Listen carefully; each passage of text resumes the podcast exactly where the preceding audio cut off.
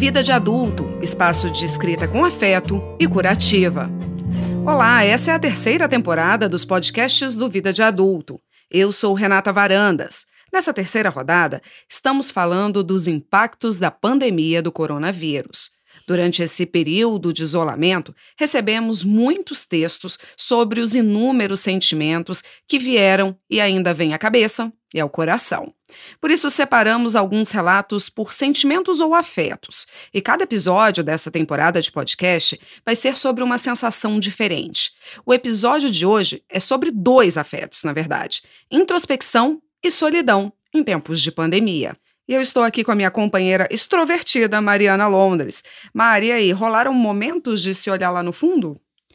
Eu acho que todo mundo ficou um pouco é, introspectivo nessa pandemia. Não, não tem como. A gente recebeu, e em função disso, a gente recebeu muitos textos tratando desse tema, desse tema da introspecção. Eu separei alguns trechinhos, depois a gente comenta, a gente vai ler vários trechos e depois a gente vai comentar. A nossa colaboradora Ana de Rezende, no texto Tempos de Incertezas e Verdades, ela diz o seguinte: são tempos muito duros e será necessário ressignificar essa experiência. Para tanto, é primordial esse mergulho profundo em nossos eus. Por enquanto, tudo indica que podemos contar com o nascer e pôr do sol. Tomara que saibamos aproveitar essa certeza incerta. Pois é, Mariana falou do nascer e do pôr do sol. Já Isis Dantas abriu as janelas da alma. Há dias melhores, outros nem tanto. Eu ainda estou me adaptando aos novos tempos. É um processo. Refletindo sobre isso, hoje me dei conta que nunca me permiti parar, que quando o parar era necessário, arrumava algo para preencher o vazio e me cobrava. Agora, não há mais o que fazer, apenas parar. Parar e contemplar. Parar e me permitir. Parar e não me cobrar. A Mara Souza também olhou para dentro e se deparou com uma quantidade enorme de sentimentos que ela tem para domar. Assim, cá estou eu, dentro de casa, dentro de mim, como poucas vezes estive, lidando com os meus medos, minhas dores, mas acima de tudo, alimentando minha coragem, ressignificando meu olhar, lapidando minha perspectiva e buscando ser e viver cada vez melhor. Que não me falte fôlego. Esse foi o texto do lado de dentro. E a Laura Figueiredo, no texto Pegadas, diz: Então continuo os meus passos, e agora que tenho aquele tão almejado tempo para cuidar de mim, de tanto meditar, tento resgatar tudo o que fui, para preencher essas lacunas que, por correria ou desleixo, ficaram sem aquela diversão, ou encantamento, ou leveza. Tento resgatar o que eu fui há tanto tempo, porque tudo que eu fui, eu ainda sou.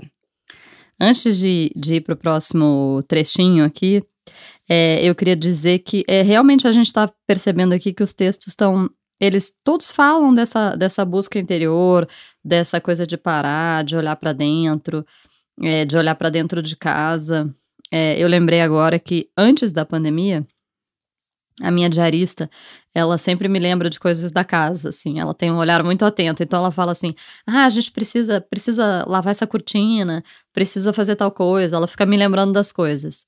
E eu cheguei para ela e falei assim: ah, eu precisava ficar um mês em casa para resolver todas essas coisas. Uhum.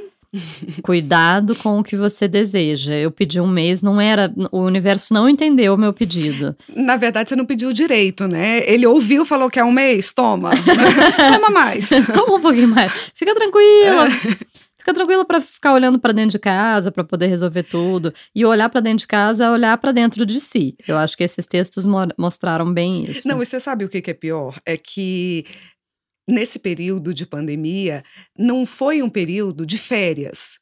Porque não. é diferente quando você tá de férias. E eu não tô falando viajando, mas vamos dizer assim, estou de férias, mas vou ficar em casa para resolver as coisas de casa. Você tem coisas para fazer, você tem coisas para administrar. No entanto, você quer lavar a cortina, mandar para a lavanderia, tá fechada a lavanderia, não tem como. Então, assim, também a lista de afazeres aumentou demais, porque você não Sim. conseguia resolver as coisas. Você estava parada, podendo usar aquele tempo e, e não conseguindo. E não conseguindo usar aquele É, tempo. tanto que ficou, é, tem coisas muito represadas, né? Inclusive, assim, é, check-ups médicos que as pessoas deixaram de fazer, deixaram de ir no dentista, é, ficaram introspectivas. O bom é que, assim, a saúde mental pode ter melhorado ou piorado muito também. A gente não sabe, né? Porque acho que tem gente que conseguiu se, é, é, com essa introspecção, analisar várias questões e conseguiu resolver, e tem as pessoas que não conseguiram lidar, né? E, e que saíram Posso- pior. Posso contar um relato da minha avó? Minha avó tem 82 anos e tava todo mundo, ela mora sozinha. E quando começou a pandemia, são seis filhos, 800 netos, aquela, aquele tanto de gente, e todo mundo começou, vem aqui para casa, vem ficar aqui em casa. E ela falou: "Não. Não, vou ficar na minha casa, nunca morei com ninguém, vou ficar na minha casa". É, Aí, há pouco tempo, a gente tá com o quê? oito meses de pandemia. A minha avó tá assim, é, é, completamente isolada, completamente. A gente chega lá, deixa as compras na porta dela, desce um lance de escada, aí que ela abre a porta. Ela, ela é a mais radical. É, Pra dar dá- tchauzinho. Dá um tchauzinho de longe, ela é a mais radical da, da pandemia, é, em relação ao isolamento. Aí, esses dias eu falando com ela por videochamada, que agora ela só faz videochamada, e ela falou assim pra mim: Ai, minha filha, você viu, as coisas estão reabrindo, quando as coisas começaram a reabrir. É, tô com medo dessas coisas começarem a reabrir. Falei, por que tá com medo da, da pandemia e tal? Aí ela falou assim: não, porque a gente vai ter que voltar à vida ao normal. E a minha vida tá tão boa sem eu ter obrigação, sem eu ter horário, sem ninguém me enchendo o saco. Eu não sei o que, que eu vou fazer. Eu falei, então diga que você não acredita no fim da pandemia. Diz que você vai continuar em casa, numa boa, porque você não acredita. Porque ela lidou super bem com isso. Na verdade, a única coisa que ela tá achando ruim é que ela não está indo pra hidroginástica. O resto ela tá achando ótimo. Exemplo. A Mirna Cristiane também falou de introspecção. é, ela fez um texto parecido com o da Laura, que a gente leu agora há pouco. E o texto da Mirna é o seguinte: Esta pausa imposta pela pandemia também é o tempo de um mergulho interior. Isso me fez descer fundo em quem eu sou. Percebi que conquistei tudo aquilo em que toquei: profissões que exerci, títulos acadêmicos, hiperfocos que abandonei. Tive e tenho bicho, planta, o coração de alguém. E o mais importante, tenho a mim mesma. Esse foi Meu Nome Não é Maria, o nome do texto da Mirna. É, eu gostei bastante dessa parte que ela fala assim: Tive e tenho bicho, planta, o coração de alguém. Que precisa de mais alguma coisa, gente? Tá maravilhoso, é isso. bicho, planta e o coração de alguém. Tá completo. Maria, eu fui pesquisar no dicionário para ver como é que estava essa definição de introspecção. E lá diz o seguinte: reflexão que a pessoa faz sobre o que ocorre no seu íntimo, sobre suas experiências.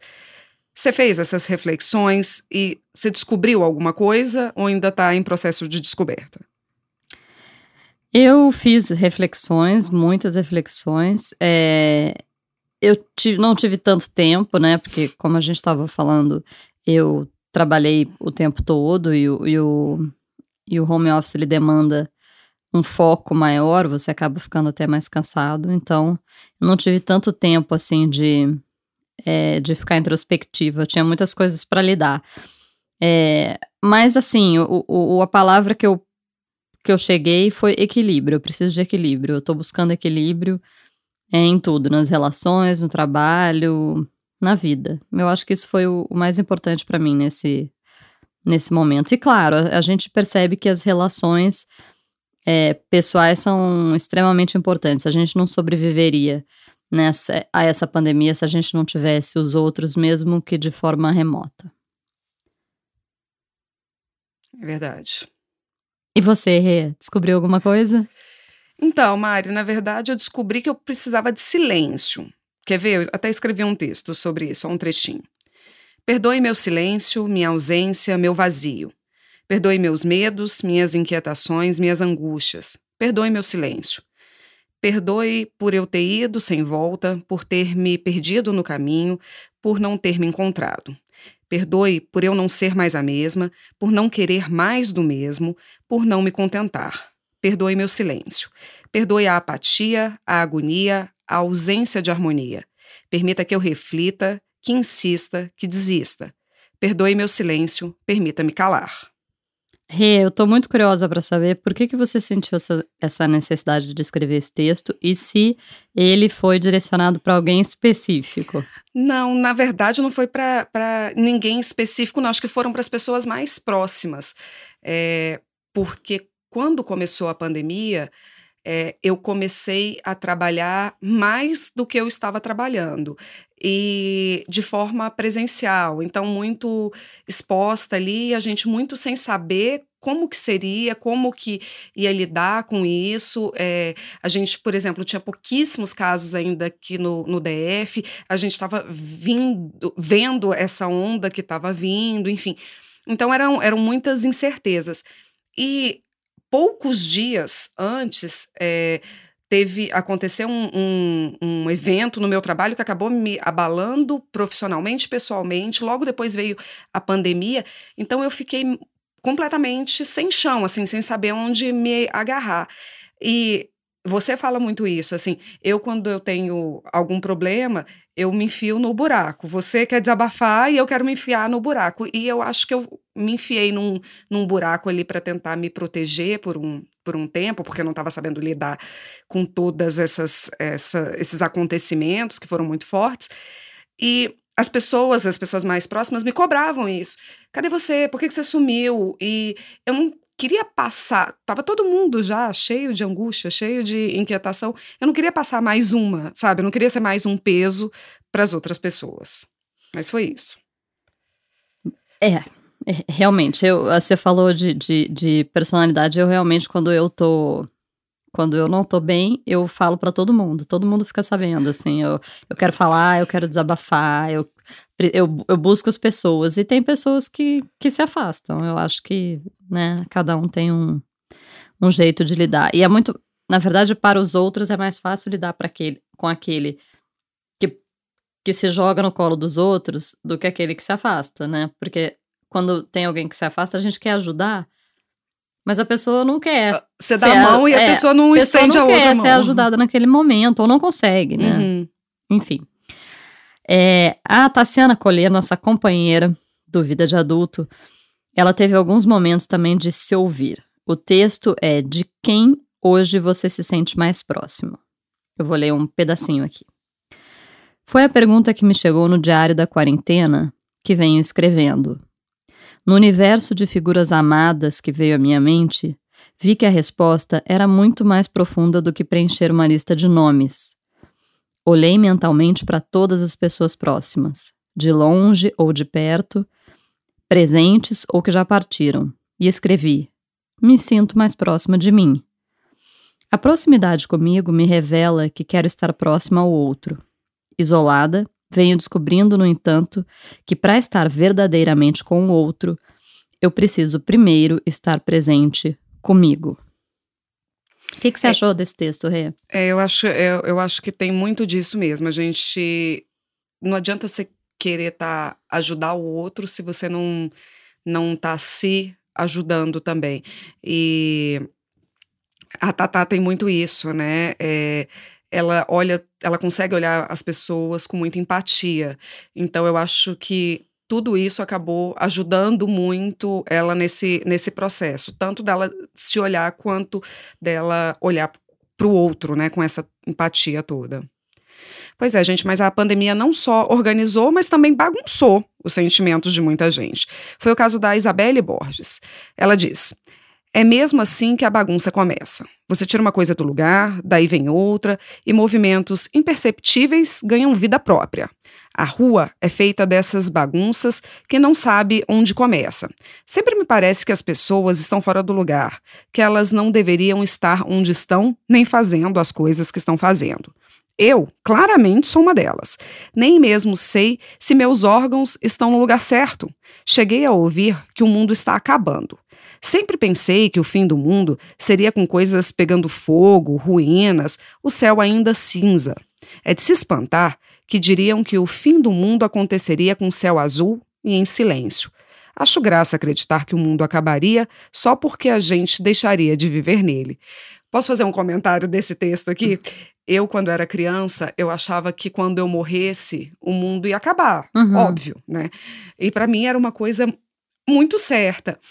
E aí eu comecei a crescer um pouquinho e é, uma pessoa que morreu, outra pessoa ali morreu. Aí você falou, ué, o mundo não e acabou? o mundo não acabou. Mas aí, o que, que eu pensava? Ah, não, porque essas pessoas não devem ser tão importantes quanto eu. então eu achava assim que, de fato, quando eu morresse, o mundo ia acabar. o mundo ia acabar. E eu ficava preocupada com isso. Aham. Porque eu pensava, Eu preciso sobreviver. eu preciso sobreviver, senão, olha só, olha quantas pessoas vão se acabar junto. É, Eu Uma achava coisa pouco, pouco egocentrada. é, pouco total- egocentrada. pouco, pouco. É, eu, eu gostei aqui do que a Isabelle falou, o seguinte, é, essa coisa de que ela imaginava que o mundo ia acabar pegando fogo e não parado, em silêncio e com céu azul. E eu pensei um pouco isso na pandemia também. É, eu sempre saía para caminhar, eu tenho que levar o meu cachorro, então eu nunca deixei de sair de casa mesmo nos momentos que eu tava é, de home office, eu tinha que descer com o cachorro, que é maravilhoso, porque eu acho que eu não conseguiria ficar trancada. É, e eu ia passear com o cachorro e assim, aí você olha, a gente estava na seca, que em Brasília a gente tem aquele céu azul full time. E, e, e aí, passarinhos loucamente, tucano na minha quadra, às vezes aparece tucano. A época dos IPs. É, os IPs, o mundo florescendo, flo- é, as coisas, as coisas é, andando, depois veio a chuva, fica tudo verdinho, primavera. Então, assim, o mundo continua. E aí a gente olha para aquele retrato e lembra que a gente está num momento de pandemia, num momento de, de, de morte, de destruição, de alerta, de medo. É, eu também, também fazia essa, essa analogia que a Isabelle, que a Isabelle fez. E não combina, né? Parece Não que não combina. combina. Não combina. A nossa musa ruiva, Fabrícia Amu, resolveu organizar as redes sociais dela e contou pra gente no texto: Morri, mas passo bem. É o seguinte: devagar fui me reconectando comigo e refletindo. Quem eu permitiria que me influenciasse? Porque a todos que acompanhamos por aqui, damos o poder de influenciar nossos pensamentos, atitudes, gostos e, dependendo do momento, até valores. E eu buscava conexão com a generosidade, a empatia, a fé e a alegria. Fiz uma bela limpeza na lista de perfis que aparecem na minha timeline e também mudei o conteúdo das minhas postagens. Indiretas, rancores e ironias não tem mais espaço. Troco likes por paz de espírito. É, na quarentena, um outro sentimento surgiu e nós resolvemos colocar ele junto com a introspecção, que foi a solidão. E o Alexson Fernandes escreveu uma autocrônica em tempos de pandemia. Diz o seguinte: Uma pandemia gera crises e expõe as verdades escondidas. O mundo instagramado de nossos tempos pode estar prestes a ruir, pelo menos do jeito que estamos acostumados. Fomos obrigados a lidar conosco mesmos. Estamos prestes a virar conteúdo sem filtros. Tenho passado praticamente todo o tempo da quarentena sozinho. Morar sozinho nunca foi um problema para mim. Nunca fui forçado a estar sozinho. Com a quarentena é diferente. Meu companheiro de viagem sou eu mesmo.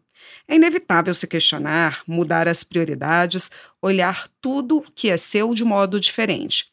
Por exemplo, abrir o guarda-roupa e se perguntar se tudo aquilo ali mesmo é necessário.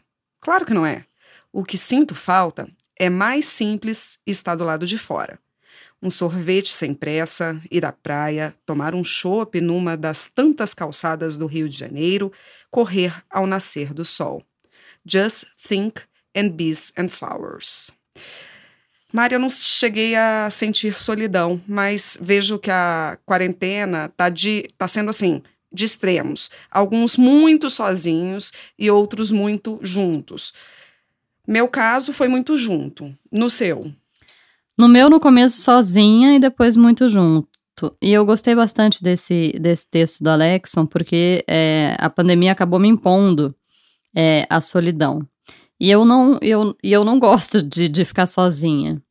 É, não é que eu não goste. É, tem gente que tem uma necessidade. Tem muitas pessoas que, que gostam de estar com, a, com as pessoas, mas tem necessidade de momentos de solidão. Eu não tenho necessidade de momentos de solidão. É, eu sou casada há bastante tempo e eu gosto de estar junto, eu gosto da companhia, eu gosto de ir, no, supermercado com gente, eu gosto de fazer as coisas com gente, eu gosto. Eu gosto de trabalhar em lugar que tem bastante gente, de encontrar as pessoas. É, então, eu, eu tinha esse medo, assim, de ficar sozinha. E até, assim, a, a, eu me impuseram, né, essa, é, eu fui imposta a essa solidão, mas, na verdade, é, eu lidei bem eu lidei bem, assim, foi um aprendizado importante para mim. Mas é uma, é uma solidão que no início foi uma solidão total, é, e depois o, o, Felipe, seu filho, chegou. É, em algum momento também, mesmo com o Felipe em casa, é, rola solidão? Ah, um pouco, né? Porque assim, eu tô longe dos meus pais, é, eu tô longe do meu marido, é, então, às vezes é, o que eu, por exemplo, finais de semana, eu sempre tinha finais de semana com, com muito, muita coisa para fazer. E de repente eu tenho finais de semana que eu não tenho programação nenhuma. Eu tô em casa, quando eu não tô de plantão, é, eu tô eu e o Felipe. É, eu, eu tenho que fazer um almoço de domingo, coisa que era sempre uma coisa de reunião, e agora é uma reunião em dupla. Uhum. É, então a, essa dinâmica mudou. Mas é, estamos lidando bem. Bom, gente, nessa eterna busca da paz interior, que terminamos mais um podcast. Obrigada pela sua companhia, até a próxima. Nessa temporada, estamos abordando os temas, na verdade, afetos, dos textos enviados durante a pandemia e que estarão no nosso primeiro e-book, Afetos em Quarentena, escrita curativa em tempos de pandemia. O Vida de Adulto é um espaço organizado por Tassiana Collet, Fabrícia Amor e Juliana Ribeiro. Eu, Renata Varandas e a Mari Londres escrevemos e produzimos o podcast que é gravado e editado em Brasília, no Duran Studio. Os textos que ouvimos são protegidos pela Lei de Direitos Autorais. Agradecemos também a consultoria dos especialistas do escritório Vipicha Advogados.